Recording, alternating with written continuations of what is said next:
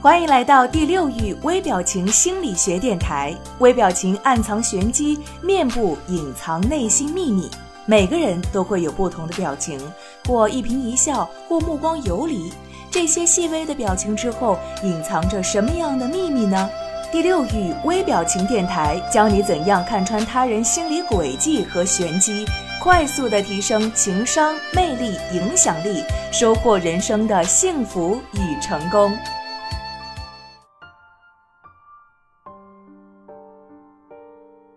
各位好，欢迎收听今天的微表情与读心术，我是千堂。在今天的这期节目当中呢，千堂要跟大家分享到的是，饭局过后，高人的眼中你已经被足足的看透了。一场饭局既能够是亲朋故友之间的沟通和交流，也是生意对手之间的交锋谈判。那么，所谓人脉圈子，还有社会关系资源，一个人的能量、友谊、生意和交易等等，最终。都绕不开一个词——饭局。饭局在中国呢，也是一个人的社会身份的认同体系。看一个人经常混迹于何种饭局，几乎就可以知晓他的兴趣、爱情、财富以及身份地位了。那么，有的人呢，能够往往通过饭局就可以见微知著、识人用人，洞察在饮食之道里的经济利益还有社会关系。所谓饭局之妙。所有的这个妙字啊，我觉得都在这个“局”字上面。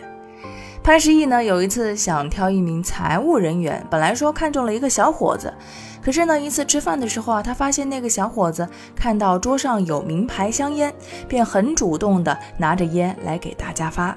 不过由于很多人不抽烟，于是他一根接一根的抽，直到吃饭结束了之后还剩下不少，他就把剩下的烟放进自己的口袋带走了。就这样，潘石屹否定了这个人。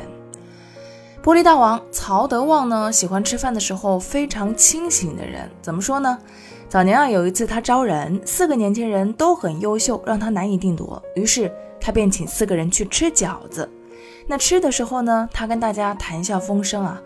饭后，他问四个人吃了几个饺子，其中三个人都说不知道，只有一个人说自己吃了三十二个。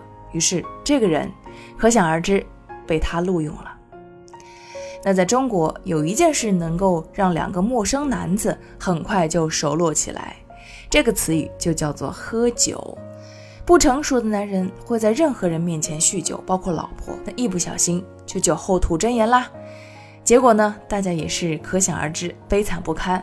而成熟的男人无论如何也不会在太太面前喝太多的酒，因为这样就可以守口如瓶了。心中的秘密呢，也永远不会见光。当然啊，千堂不建议大家这么做。上海男人精致不拘谨，和很多人一起用餐，和他坐在一起的呢，有他的领导、朋友，还有陌生人。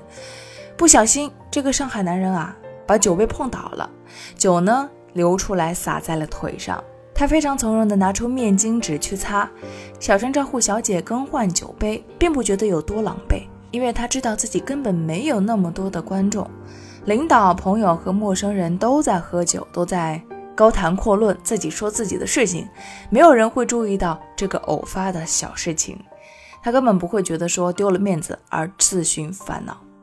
那通过上海人喝酒这件事情呢，我觉得。有些听众朋友可能有一些领悟了，许多人都高估了自己，总是认为自己有许多的观众和听众，其实你只是自己的观众。人生就像饭局一样，你能坐在酒席上守卫的频率又有多少呢？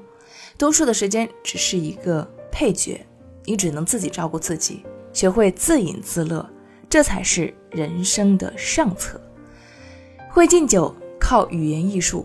善斗酒的呢，靠游击技术；而装醉酒的就善于玩骗术了。灌不醉的肯定是防身有术。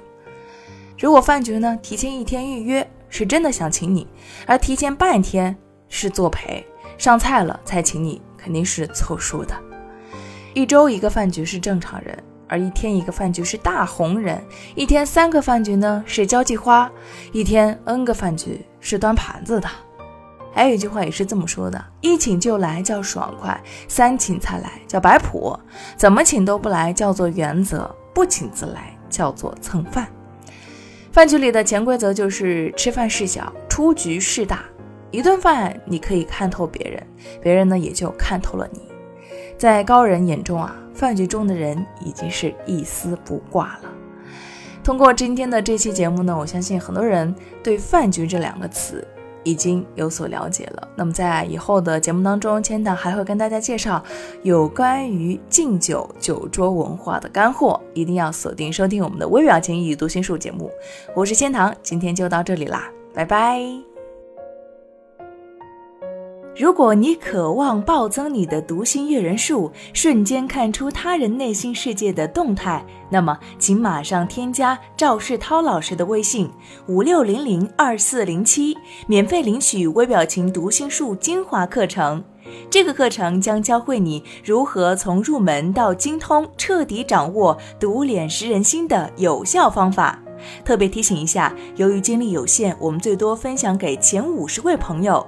马上添加赵世涛老师的微信：五六零零二四零七，领取吧。